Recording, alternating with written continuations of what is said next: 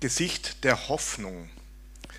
Das Thema impliziert ja irgendwo, dass es für uns eine Situation, in jeder Situation, in der wir gerade stehen, auch eine Hoffnung gibt. Und da ist meine erste Frage überhaupt, gibt es Hoffnung? Das ist ja auch so eine fromme Frage. Ja, gibt es Hoffnung? So für die Christen. Ähm, und dann denke ich immer, oh Mann, was für eine Frage. Wisst ihr, wenn ich so eine Frage höre, was ich dabei denke, nee, das lasse ich euch lieber, das sage ich euch lieber nicht. Jetzt will ich erstmal von euch wissen. Wer von euch glaubt, ja, es gibt Hoffnung? Der darf es mal strecken. Okay, und wer glaubt, es gibt keine Hoffnung? Gut, richtig. Also für die Internetleute, es haben alle gestreckt. Es gibt Hoffnung. Ähm, ja, spannend.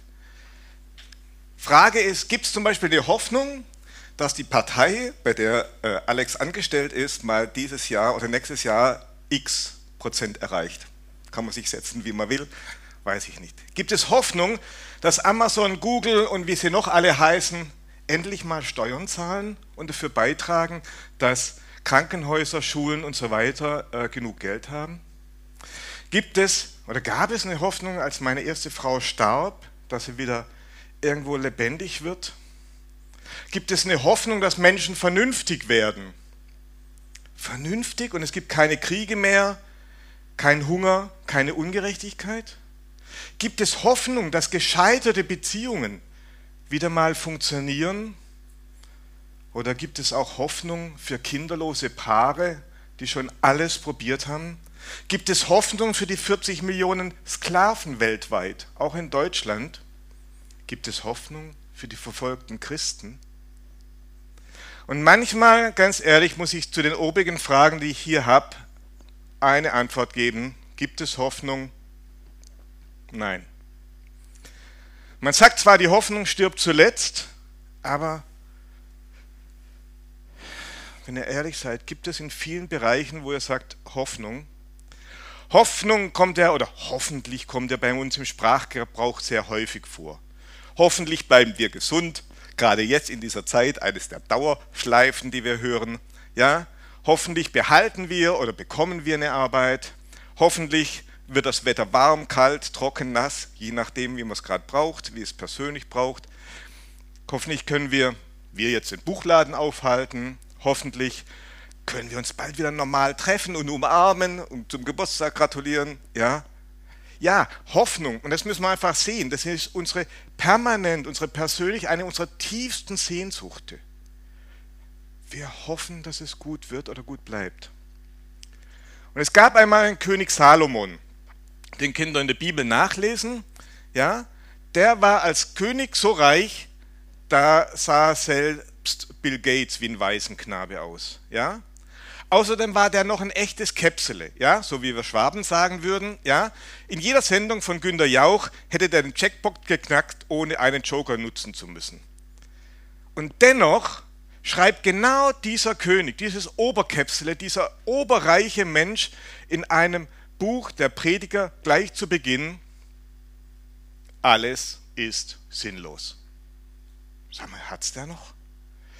Alles ist sinnlos, bedeutungslos. Alles kommt und wiederholt sich.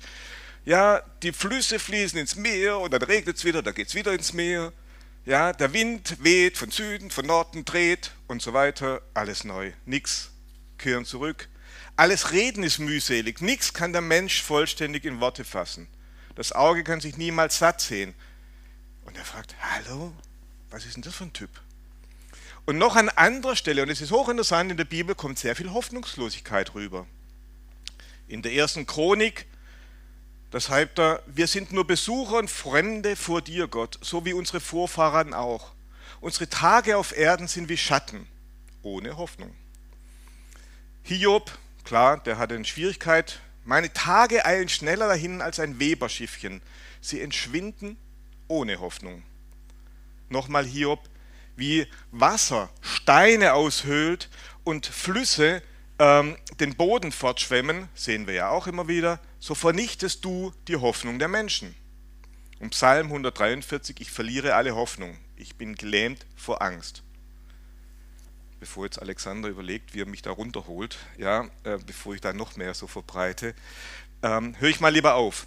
Und wisst ihr eigentlich, eigentlich glaube ich, dass die Frage, gibt es Hoffnung, haben wir Hoffnung, oder gibt, haben wir Hoffnung, ja, aber gibt es Hoffnung, ist ein bisschen falsch gestellt. Weil ich glaube, sie ist aus mehreren Gründen falsch. Zum einen gibt es völlig unterschiedliche Menschen. Ja, so wie ihr da sitzt, seid ihr völlig individuell und völlig unterschiedlich. Da gibt es zum einen die Stehaufmännchen. Kennt ihr die?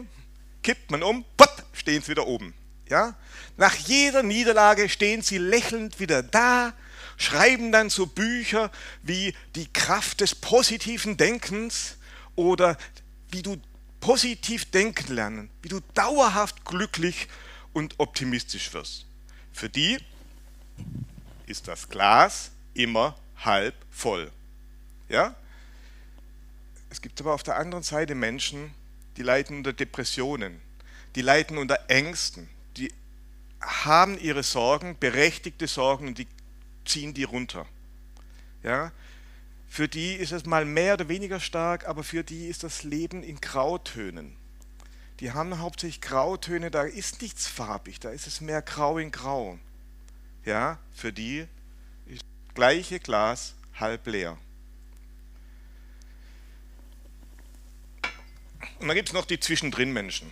Ja, zähle ich mich dazu. Ja, ich, meistens glaube ich, dass es weitergeht, dass es gut weitergeht, dass es positiv wird. Und dann gibt es Zeiten, da habe ich eine echte depressive Phase. Da muss meine Frau mich aushalten und da bin ich sehr dankbar dafür, dass es tut. Tagsüber funktioniere ich gerade abends und so, dass man das auch nicht anmerkt. Ich lächle, ich berate, ich mache alles und abends bin ich so fertig. Ja? Oder es gibt so Situationen, da strömt so viel auf mich ein, da liege ich abends im Bett und jammere meinem Gott die Ohren voll. Ja? Und ja, weil ich einfach nicht weiter weiß. Und da gibt es diese Phasen genau, und da denke ich, diese, du musst nur alles positiv Menschen sehen, ja, positiv sehen, die würde ich am liebsten an die Wand klatschen. Weil es ist nicht so. Ja? Es gibt keine pauschale Hoffnung. Und das möchte ich auch für euch als absolute Befreiung verstanden wissen. Jeder von euch ist unterschiedlich und jeder ist so mit seinem Typ, wie er ist, von Gott geschaffen. Wenn du denkst, ja, ich bin so ein grau in grau Mensch, ich habe Probleme damit, kein Thema. Gott liebt dich so, der hat dich so geschaffen und du bist so wertvoll, wie du bist.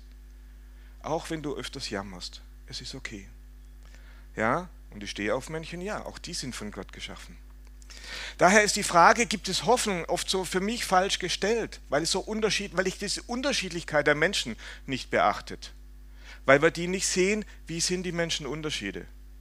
Und das Zweite ist, warum ich ein bisschen ähm, das sehe, äh, warum es schwierig ist, ist, Hoffnung ist auf Zukunft gerichtet.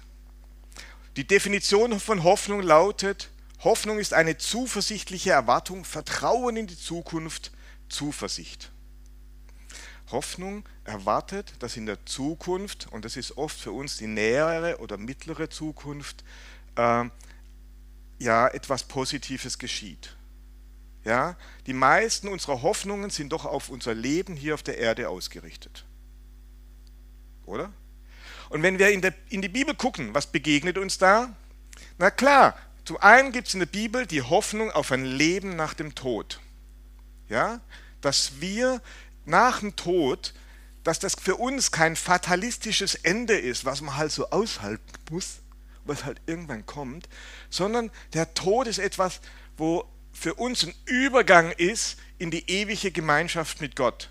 Wie das genau aussieht, weiß ich nicht, aber ich weiß, dass wir dann mit diesem Gott, den wir lieben, schätzen und ehren, ewig zusammen sein können. Ja, und ich glaube, dass selbst wir Christen das oft nicht so richtig erfassen können. Wir können das nicht begreifen. Und wir haben auch Angst vorm Tod.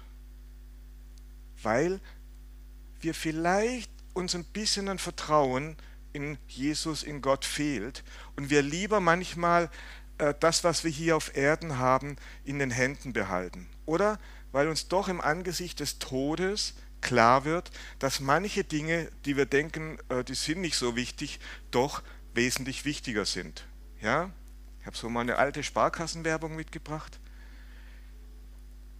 auf einmal wird das doch wichtig, weil ich es nicht mehr mitnehmen kann. Neben der Hoffnung auf das Leben nach dem Tod aber gibt es oft eine zweite Hoffnung. Das ist die Hoffnung in naher oder ferner Zukunft. Ob es um Gesundheit, Finanzen ja, ähm, oder Beziehungen geht. Wir haben immer wieder Hoffnung, dass etwas gut wird oder gut bleibt, wenn es denn gut ist. Aber jetzt, und jetzt kommt das große Aber. In der Bibel wird uns nicht versprochen, dass es uns dauerhaft gut geht. Tut mir leid, den Zahn muss ich euch ziehen. Ja, und wenn einer was anderes predigt, dann muss ich einfach sagen, stimmt nicht. Ja, nur weil wir an Jesus glauben, haben wir keine Versicherung, dass es alles Schlechte uns nichts mehr anhaben kann. Dass alles Schlechte von uns abgeblockt wird. Nein, das ist ein Irrglaube. Zum einen möchte Gott, dass du und ich im Hier und Heute leben.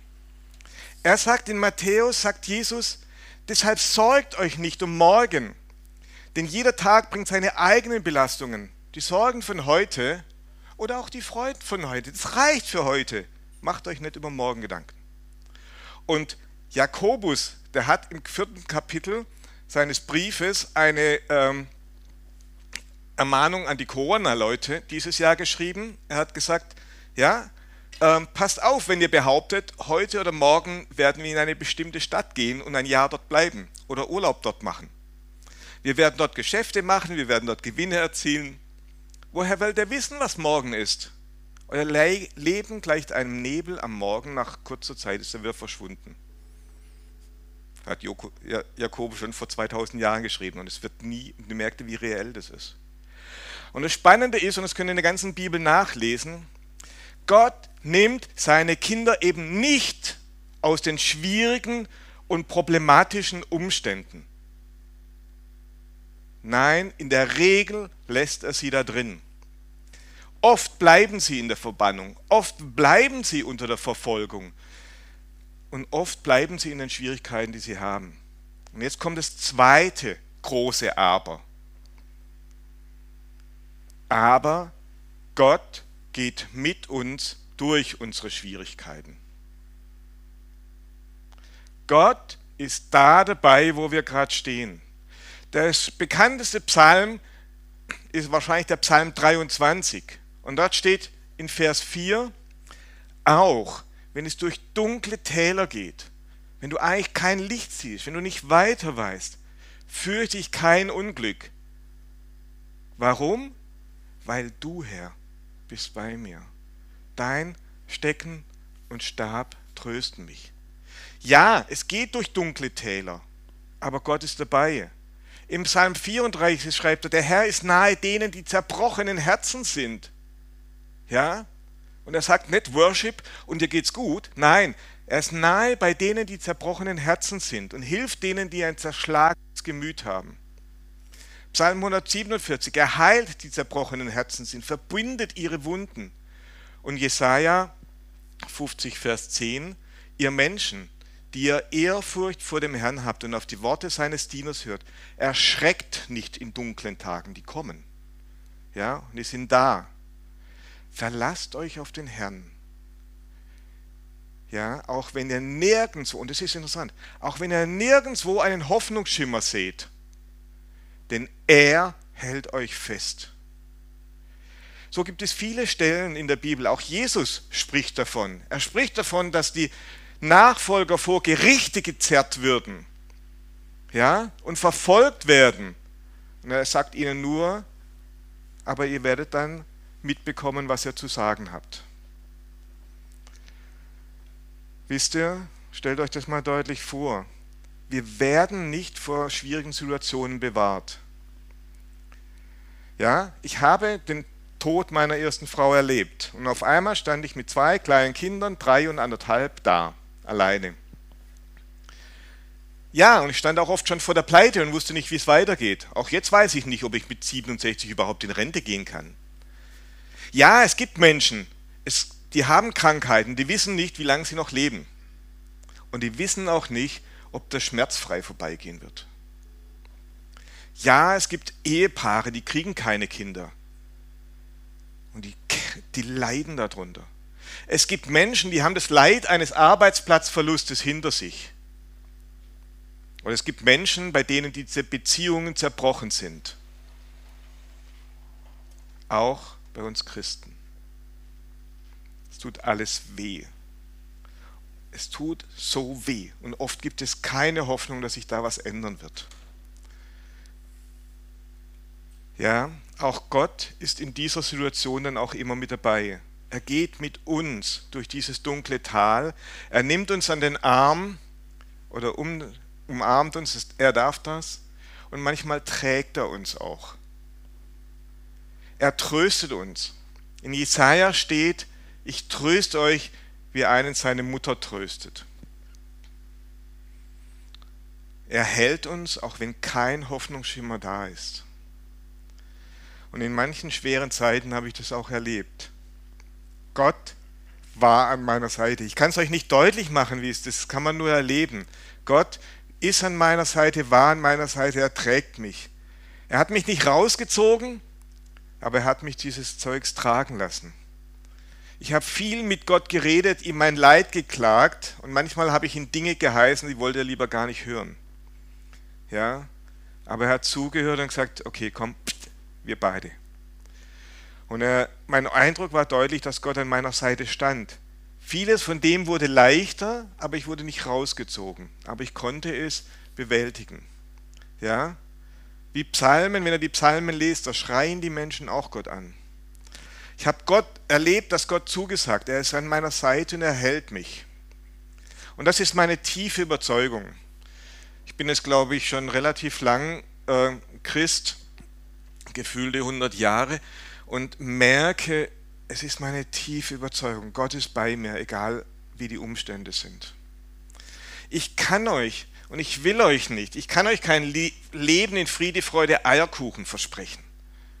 Ja, tut mir leid, das möchte ich nicht. Aber ich möchte euch eines sagen. Ja, ihr habt die riesige Chance, immer wieder zu sagen, Gott ist an meiner Seite. Manchmal sind ja auch selbst wir Christen, haben den Eindruck, ähm, es gibt Leute, ich brauche da keinen, ich bin sonst selber stark genug. Ja? Oder manchmal sind wir in dem Umfeld, in einem, in einem Beruf oder bei Freunden, wo wir der starke Zampano sein müssen. Ja? Wo wir stark erscheinen müssen. Dann weißt du nur selbst die Momente, in denen dich keiner sieht, weißt nur du. Und Jesus ist immer wieder bereit, neu dein Coach und Wegbegleiter zu sein. Oder wenn sich dein Leben grau in grau anfühlt, wenn du einfach das Gefühl hast, ey, bei mir klappt gerade. Und sei es nur gerade, gar nichts. Geh zu Jesus.